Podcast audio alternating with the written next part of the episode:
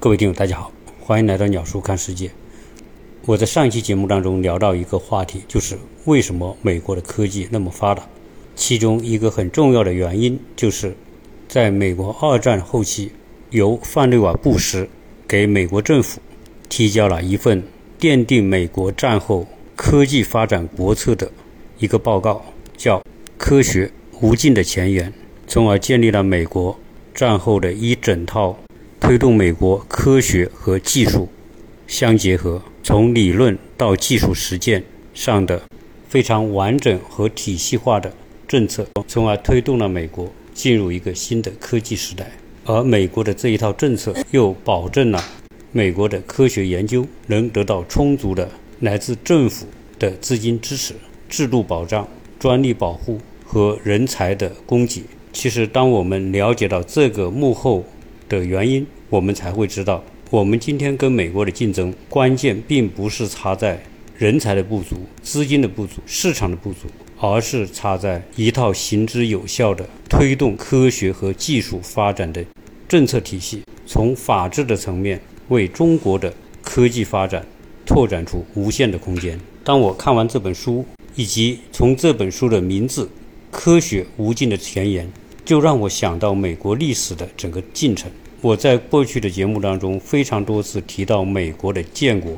从东部沿海十三个殖民地变为美国的第十三个州，然后就开始了一路向西扩张的西进运动。整个西进运动的过程就是将美国的西部边界不断向西推进，一直推进到太平洋的过程。是什么推动了美国的西进运动？是那些来到美国的拓荒者们。怀着对财富的追求和对美国梦的向往，他们赶着马车，带着一家老小，挎着枪，为了自己的财富和幸福的生活，一路西进。所以，《科学无尽的前沿》这本书以美国梦西进、西进，不断的把边界向西推进，有着异曲同工的感觉。在这个过程当中，起关键作用的并不是当时的美国政府，而是那些追求美国梦的。拓荒者所迸发出来的激情和澎湃的动力，其实，在美国和苏联的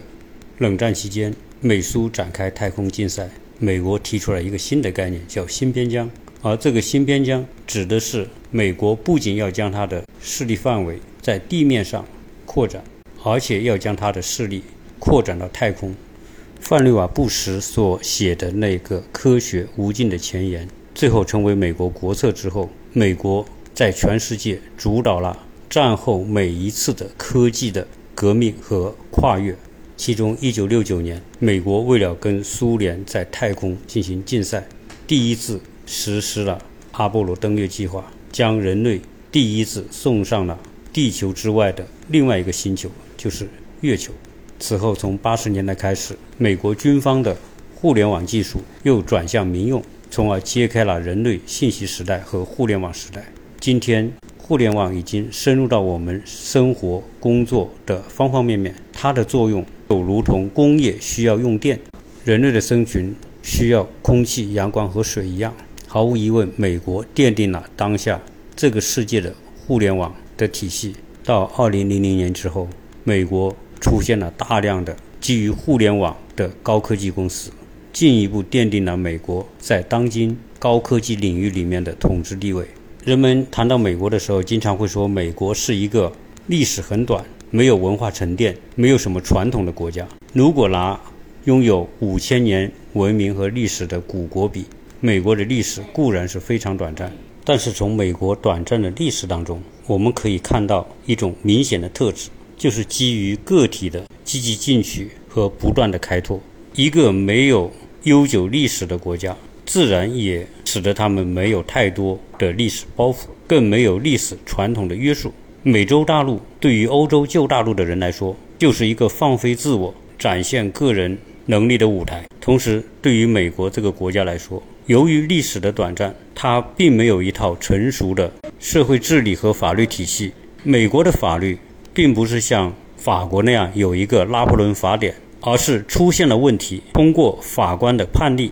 将这一类的问题的解决方案变成法律。因此，在美国的法律当中有一个很显著的特征，就是法律没有禁止的都是合法的。这种法律特别适合美国在早期的领土扩张和西进运动。其实，美国在西进运动过程当中，拓荒者来到了很多土地，并不是美国的领土，但是由于去到的人多了，把印第安人赶走，把地圈起来。当达到一定的人数之后，这个地方就变成了一个新的行政管辖区。所以，在美国的西军运动当中，其实很多的时候都是属于无政府状态。这个为当时的美国拓荒者们提供了极大的个人发挥和进取的空间。这种传统和精神一直延续到了今天美国的科技领域。所以，范瑞尔·布什写的《科学无尽的前沿》。这份奠定了美国科技发展国策的报告，使得战后美国科技精英们展开了在科技领域里面的西进运动。这种没有限制、只是合法的宽松的法律环境，为年轻人的创新和拓展创造了极佳的法律环境。所以到目前为止，也只有在美国出现了像埃隆·马斯克这样创立私人。太空公司的先例，在科技创新当中，目空一切是科技狂人的必备条件。埃隆·马斯克被人们称为科技狂人，就在于在他的心目当中，没有任何的权威可以阻挡他探求未知世界的计划和行动。《科学无尽的前沿》这本书也成为华为的老板任正非办公桌上经常摆放的一本书。而且，任正非在看完这本书之后，发表了他个人的。许多的感慨，人类要发展，最重要的就是要能够有捅破天的勇气。什么是捅破天？就是不畏惧任何的权威，不要让权威成为科技发展的天花板，敢于打破天花板的束缚，在打破天花板的同时，又要将自己发展的根深深地扎在大地和土壤当中。我在过去谈了好多期关于埃隆·马斯克的节目，有很多的听友。表示认同，也有很多听友认为没有必要把埃隆·马斯克说的神乎其神。其实，埃隆·马斯克是一个非常值得研究的标本。他不仅代表了埃隆·马斯克本人，从某个角度来说，他也代表了美国科技发展和创新的模式。今天，埃隆·马斯克之所以令年轻人疯狂的崇拜，就在于他对权威的反叛和对不可能的挑战。他从2003年开始自己。研制火箭，自己搞火箭发射。作为一个私人公司从事火箭发射，这是闻所未闻的事情。在他的 SpaceX 作为私人公司火箭发射取得巨大成功之后，第一个代表人类登上月球的宇航员阿姆斯特朗曾经公开反对私人进入航天火箭发射领域。他认为这种工作必须由国家来主导。但是埃隆·马斯克有倚着别人。不一样的眼光和看问题的方法。他认为，美国国家所控制的那些航天公司，以及国家所圈养的大型公司波音和洛马，也就是洛克希德马丁这些公司的体制过于僵化，造成了发射成本极高。而马斯克从第一性原理出发，认为一个火箭的发射根本用不到那么贵，像波音和洛克希德马丁发射一次火箭升空，少则一亿美金。到两亿美金，而埃隆·马斯克通过他的探索和改进，进行一次发射只要一千五百万美元，大概成本是波音和洛克希德马丁的十分之一。后来，马斯克又研发了可回收的火箭和龙飞船，这种火箭回收技术使得它的发射成本进一步降低。他认为，未未来 SpaceX 的火箭发射成本。可以降到五百万美元一次，所以从埃隆·马斯克以美国的国家所控制的那些火箭发射公司比，就如同当初英国资产阶级革命的早期旧贵族和新贵族以及资产阶级的竞争一样，埃隆·马斯克就是火箭和太空领域里面的新贵族，他要做的就是将那些被美国政府圈养得很舒服，靠着政府的政策惯例。大把大把花纳税人的钱的不合理做法的挑战。自从埃隆·马斯克的火箭发射取得巨大成功，接着他的重型火箭龙飞船取得成功之后，今天可能谁也阻挡不了埃隆·马斯克去追求他儿童时候的梦想就是登上火星，建立人类在地球之外的第一个生存空间。所以，虽然埃隆·马斯克有种种的与众不同的思维和行为，从他的励志来说，他注定不是一个平凡的人。在他读大学的时候，在别人考虑毕业之后找一份什么样工作的时候，他所想的则是人类到底未来会面临什么样的问题，以及人类。如何才能够解决这些问题？其中就是人类很有可能基于某一件事情而自毁或者是灭亡。如果人类就这么灭亡了，那实在太可惜了，人类文明将划入一个句号。因此，他所想的就是如何能够让人类在这种灾难到来之前能够脱离地球，从而为人类留下延续的可能性。有人会说，埃隆·马斯克他就是一个另类。在美国也就一个埃隆·马斯克。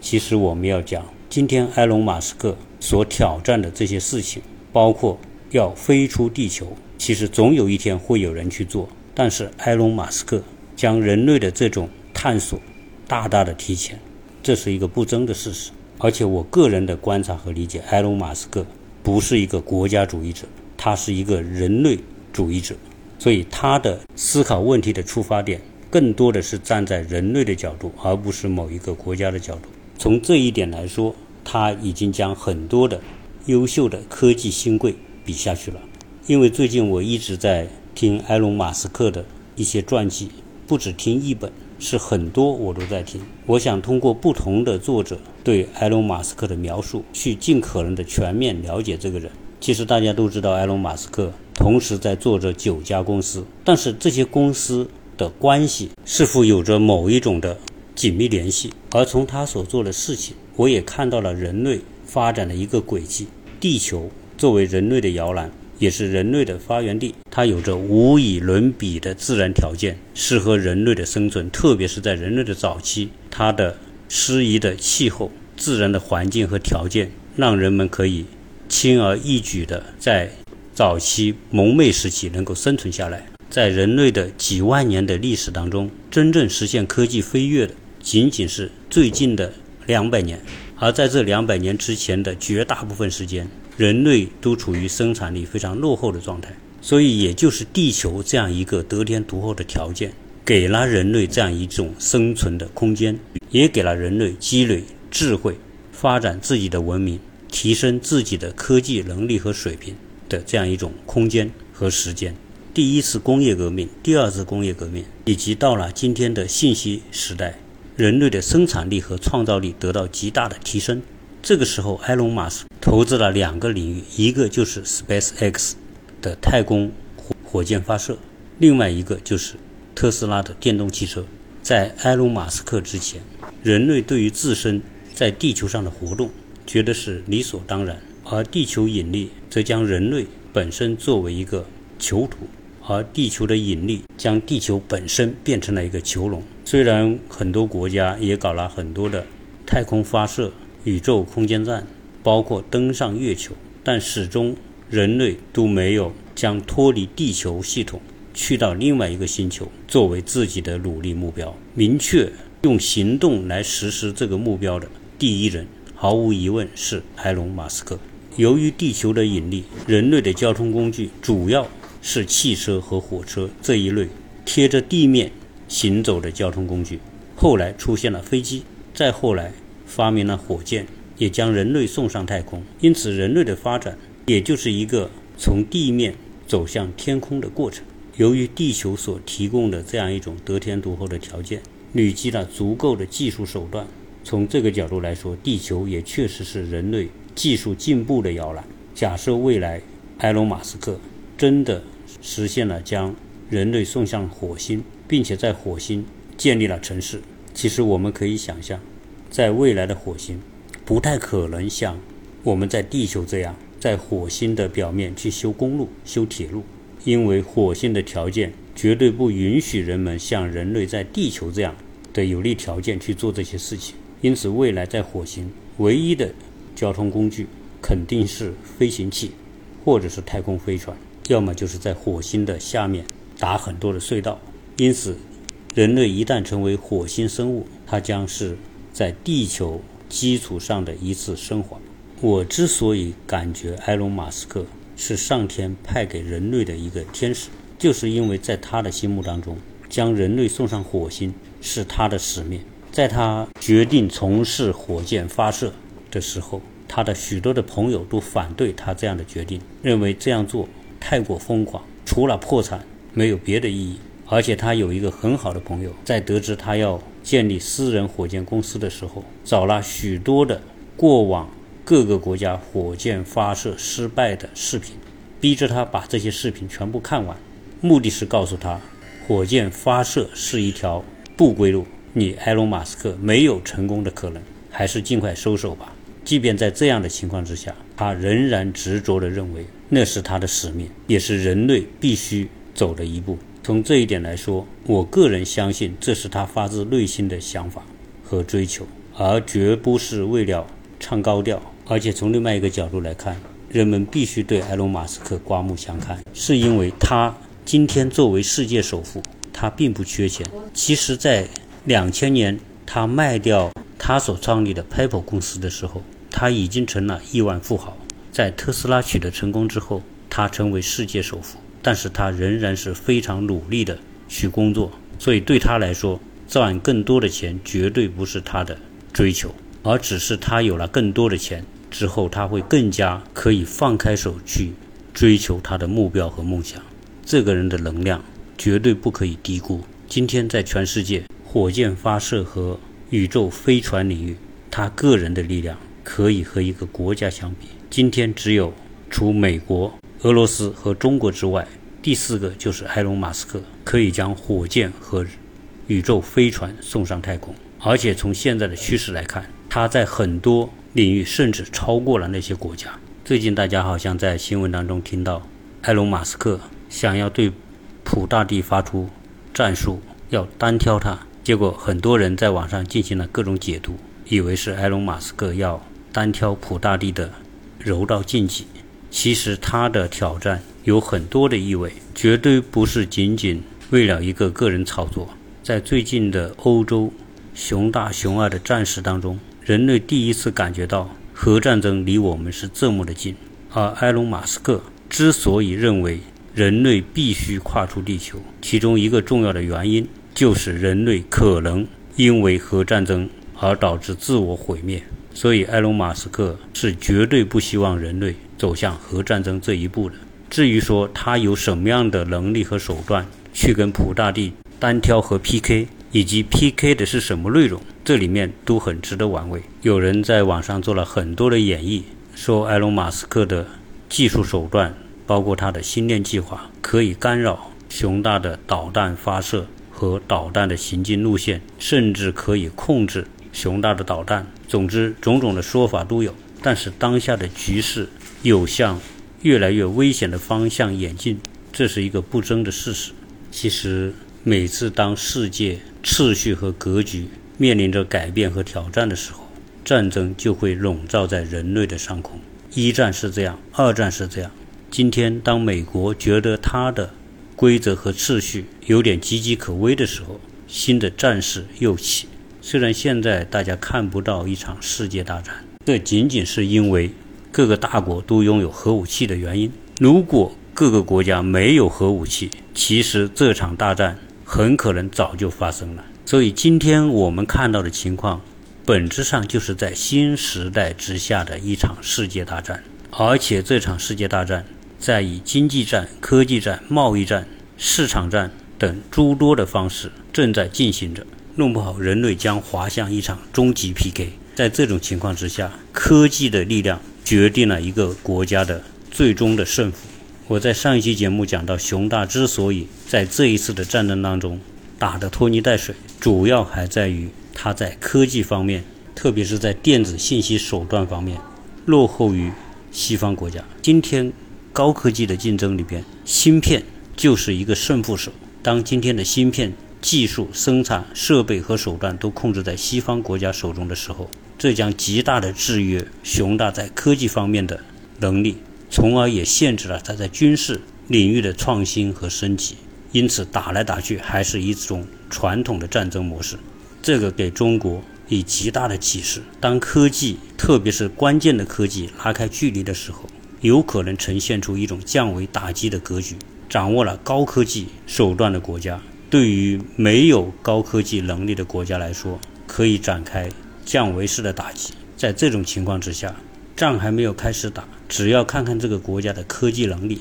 就可能知道谁胜谁败。所以今天我们在聊《科学无尽的前沿》这本书，再看看当下埃隆·马斯克所做的事情，对照一下。熊大这么大一个国家，竟然搞不定熊二这样一个小国的时候，非常值得我们深思和反省。在来之不易的和平的环境当中，